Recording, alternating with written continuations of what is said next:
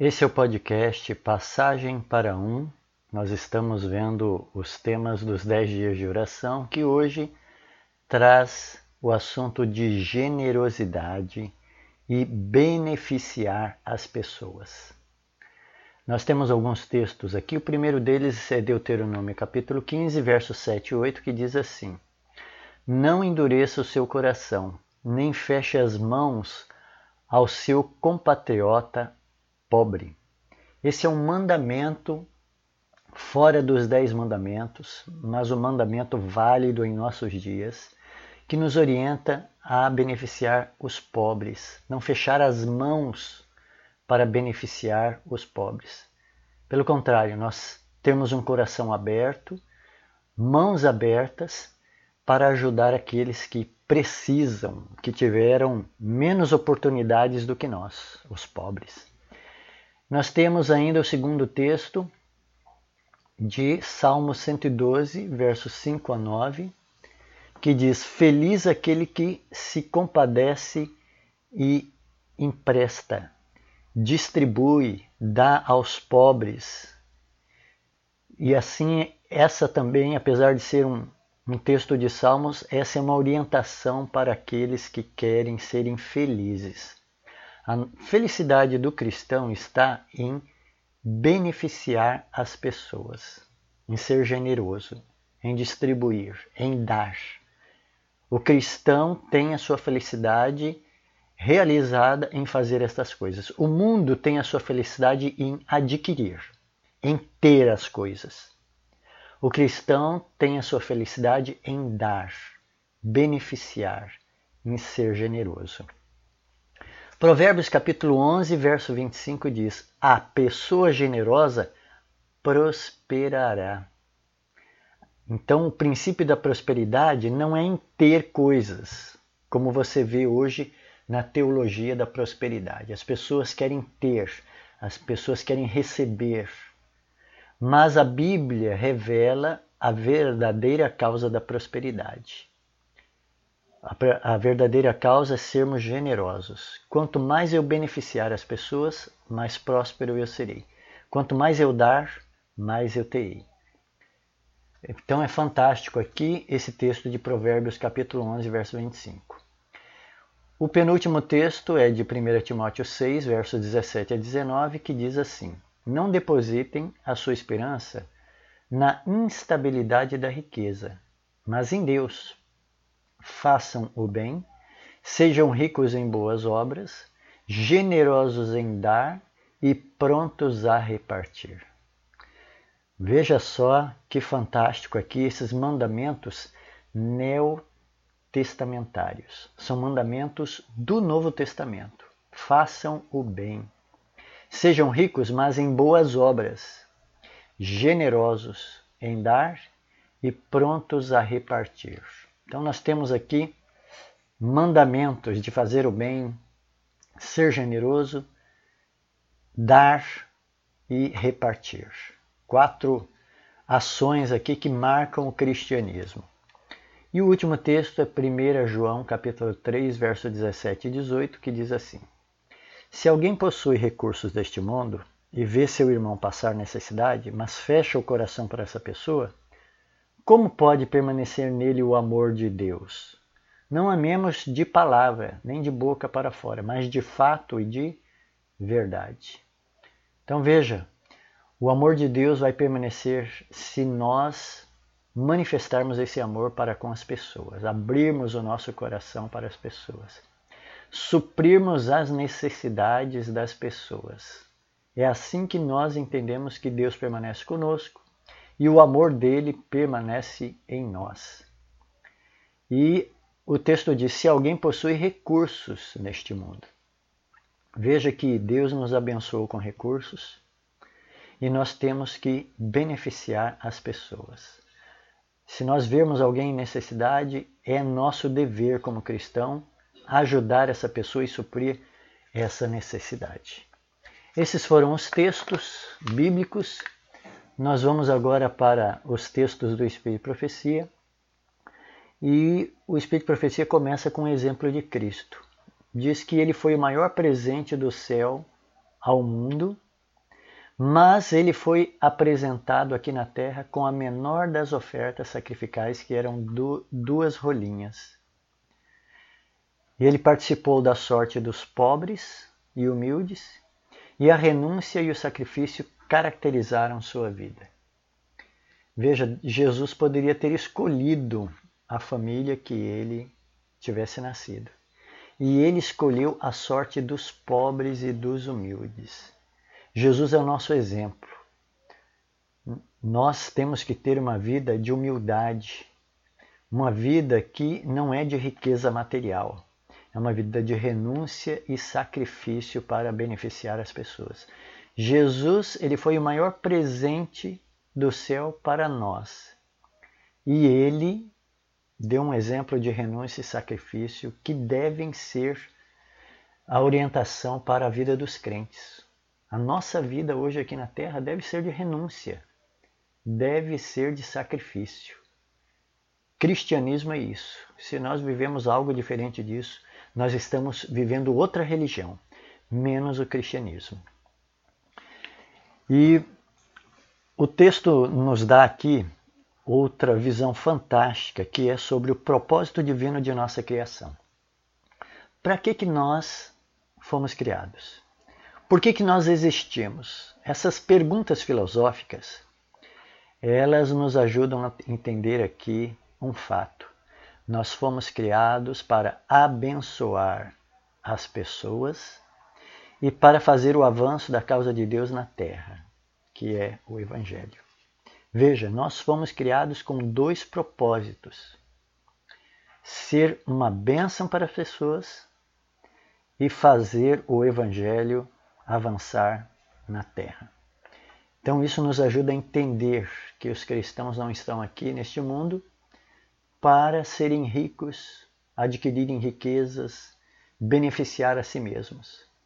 Se você não estiver cumprindo esses dois propósitos, nós perdemos todo o sentido da vida. Um dos dois propósitos é ser bênção para as pessoas, abençoar os semelhantes, né? e fazer o Evangelho, a causa de Deus, avançar na terra. E a melhor coisa que nós podemos conquistar em nossa vida é ter um exemplo de uma vida caracterizada por fazer o bem sem interesses pessoais.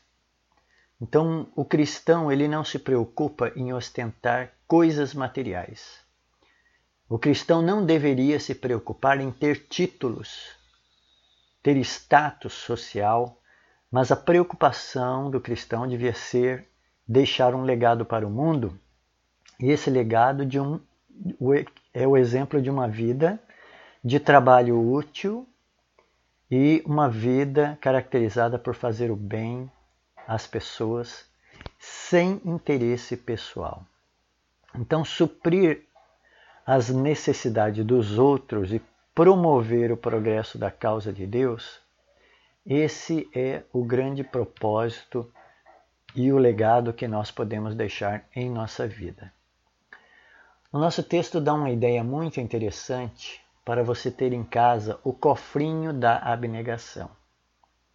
O cofrinho da abnegação é o destino das moedas, dos, daquele dinheiro que é troco, né? que às vezes ficam ali no carro, ficam é, perdidas nas gavetas, em cima das estantes. O cofrinho da abnegação leva essas moedas a fim de que nós estejamos é, aplicando essas moedas, esses recursos, na, no benefício da vida das pessoas. É uma ideia interessante né, a gente ter um cofrinho que é reservado para guardar dinheiro e ajudar as pessoas. E dali então você pode ajudar com o próprio recurso em dinheiro ou comprando cestas básicas ou aplicando de alguma forma em ajudar com remédios, roupas, enfim. Você ter o cofrinho da abnegação em casa. E veja, a verdadeira caridade cristã ajuda as pessoas, ensina elas a se ajudarem. Se alguém vem à nossa porta e pede alimento, Você não pode mandar essa pessoa embora porque julga que ela não mereça ou que ela está tentando te enganar. Não julgue as pessoas, deixe Deus julgar as pessoas. Se ela está se aproveitando de alguma situação, Deus vai julgar. Mas não cabe você a julgar, cabe você a ajudar. Essa é a verdadeira caridade cristã. É você encaminhar essa pessoa para que ela cresça na sua vida, investir nessa pessoa a fim de que ela tenha um futuro. E a verdadeira beneficência significa assim mais do que simples esmolas, mais do que simples dádivas.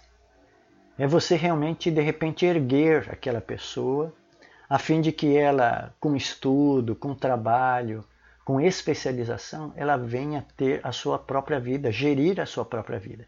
Esse é o verdadeiro erguimento da humanidade em que nós podemos estar envolvidos. Essa é a verdadeira caridade.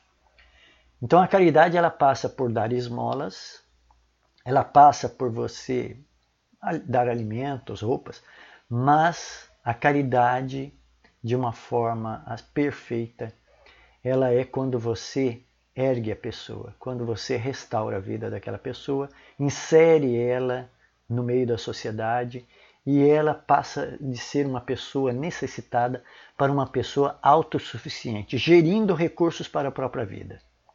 Você restaura a vida daquela pessoa.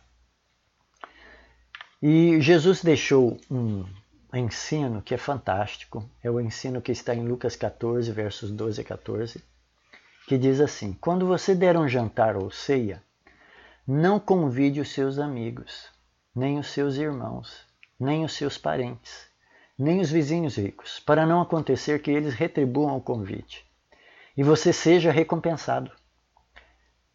Ao dar um banquete, convide os pobres, os aleijados, os coxos e os cegos, e você será bem-aventurado, você será feliz, pelo fato deles não terem com o que te recompensar.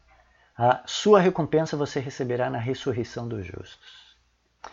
Veja, esse assunto de Jesus aqui, esse ensino de Jesus, é fantástico, porque é a verdadeira é o verdadeiro sentido da vida cristã. Se você der uma ceia de Natal, uma ceia de Ano Novo, se você fizer uma festa de aniversário, qualquer outra festa, convide os pobres, aleijados, coxos e cegos e você será feliz. Veja quem é que faz isso hoje no mundo. Qual é o cristão que faz isso no mundo? Mas isso é um ensino evangélico, esse é um ensino cristão. Eu não faço isso. Eu tenho de fazer isso. Se eu quero ser cristão, se eu quero realmente estar na ressurreição dos justos, recebendo a vida eterna, eu tenho que, quando der uma festa, quando der uma ceia, colocar na minha mesa os pobres, aleijados, coxos e cegos. Você percebe que nós estamos muito distantes de sermos cristãos? Ser cristão não é só ir à igreja sábado. Ser cristão não é só ler a Bíblia, ler a lição, ter um ministério de oração. Ser cristão também é praticar o bem, beneficiar as pessoas, erguer e encaminhar as pessoas para uma situação melhor. E aqui diz, né? Se você der uma festa, dê para os pobres e aleijados, estejam ali também não só seus amigos e parentes, mas os pobres, aleijados, coxos e cegos. Esse é um ensino fantástico. Esse é um ensino e mandamento neotestamentário de Jesus e, e que nós não podemos ignorar. A tarefa que nós fomos chamados aqui na Terra não requer riquezas. Você não precisa ser rico para dar uma ceia e convidar os pobres. Você não precisa de posição social nem de grandes capacidades. O que se requer do cristão é um espírito bondoso e desprendido e firmeza de propósito. Então, a tarefa pela qual nós somos chamados, ela requer apenas isso: bondade, desprendimento e um espírito generoso. E o Senhor deseja que a morte dos seus servos seja sentida como uma perda por causa da boa influência que eles exerceram e das muitas ofertas que eles entregavam. Esse é o maior legado de uma vida. Quando uma pessoa morre, pelo que ela é lembrada?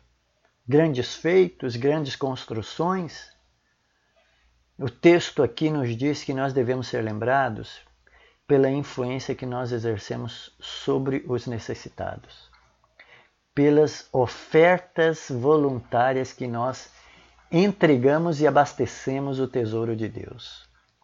Então, se você quer ter um legado para vida eterna, é por isso que Jesus diz que nós temos que ajuntar tesouros no céu, né? Se você quer ter um legado para a vida eterna, que seja feito em cima de boas obras aos necessitados e de ofertas generosas ao Senhor. Veja, veja bem, como é que o Espírito de Profecia coloca aqui o sentido final de uma vida. Na morte de um indivíduo, que ele seja lembrado por essas duas coisas: boas obras e ofertas generosas. E o amor e a lealdade para Cristo é que deve ser a fonte dessas ações de caridade. Eu faço isso porque eu amo e sou leal a Cristo. Eu não faço isso para aparecer. Tem um ensino evangélico, Jesus diz, olha, que a tua mão direita fizer, a tua mão esquerda não saiba. Ele está falando ali de boas obras. E às vezes a gente né, faz boas obras e tira foto e bota no Facebook, no Instagram. Então esse é um erro tremendo. A gente divulgar bondade. Então o amor e a lealdade para com Cristo é que devem ser o real sentido das minhas boas obras, do meu serviço para com os necessitados. E jamais ostentar boas obras, né? tirar foto, selfie, beneficiando ou fazendo bem. E aqui é feita uma pergunta: quer aproveitar os seus bens? Então os use para fazer a felicidade dos que sofrem. Esse é o verdadeiro sentido de bens materiais. Se você tem muitas posses, Deus colocou na sua vida para você beneficiar e fazer felizes os que sofrem. Se nós não estamos vivenciando isso, nós perdemos o sentido da vida cristã. Nós estamos sendo infiéis mordomos. Deus nos colocou bens para fazer a felicidade dos que sofrem. Os que se fecham em si mesmos né, e não estão dispostos a se incomodar em beneficiar as pessoas, em ajudar os necessitados, perdem muitas bênçãos. Então, a felicidade verdadeira e as bênçãos verdadeiras está nessa vida de desprendimento, de abnegação. Quando nós negamos a nós mesmos e nós passamos a beneficiar as pessoas. Nesse tipo de vida existe a benção verdadeira. Bom, esse foi o nosso texto de hoje, que fala sobre beneficência e generosidade. Aqui eu quero lembrar os dois motivos de oração. Nós estejamos orando por pela nossa família e pelos ministérios da nossa igreja. Nossa igreja tem vários ministérios que beneficiam né, os pobres e necessitados, não só a ASA, mas outros. E estejamos orando por esses ministérios, pelos líderes desses ministérios, para que eles estejam sendo despertados a fazer essa obra. E o segundo motivo é que nós estejamos orando pelos cinco, as cinco pessoas né, que nós colocamos o nome no encarte lá no papel. Essas pessoas serão contactadas, oferecerão é, estudos bíblicos a elas, receberão convites. E um dos convites é para nesse sábado nós estarmos levando elas à igreja para ouvir uma mensagem especial. Então, reforce o convite com essas cinco pessoas. Você orou todos esses dias por elas. É o momento, hoje, quinta-feira, de convidá-las para sábado estar na igreja.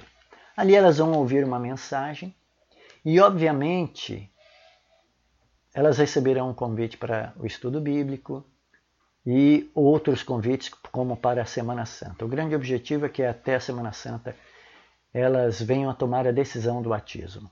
Ou na Semana Santa, ou no evangelismo do Ministério da Mulher, ou nas várias colheitas, batismo da primavera, enfim, quando elas realmente estiverem prontas para elas tomarem a decisão do batismo. Essa é a estratégia, espero que você se envolva, a fim de que mais pessoas sejam agregadas ao reino de Deus. Tenha um bom dia na presença de Jesus e um grande abraço.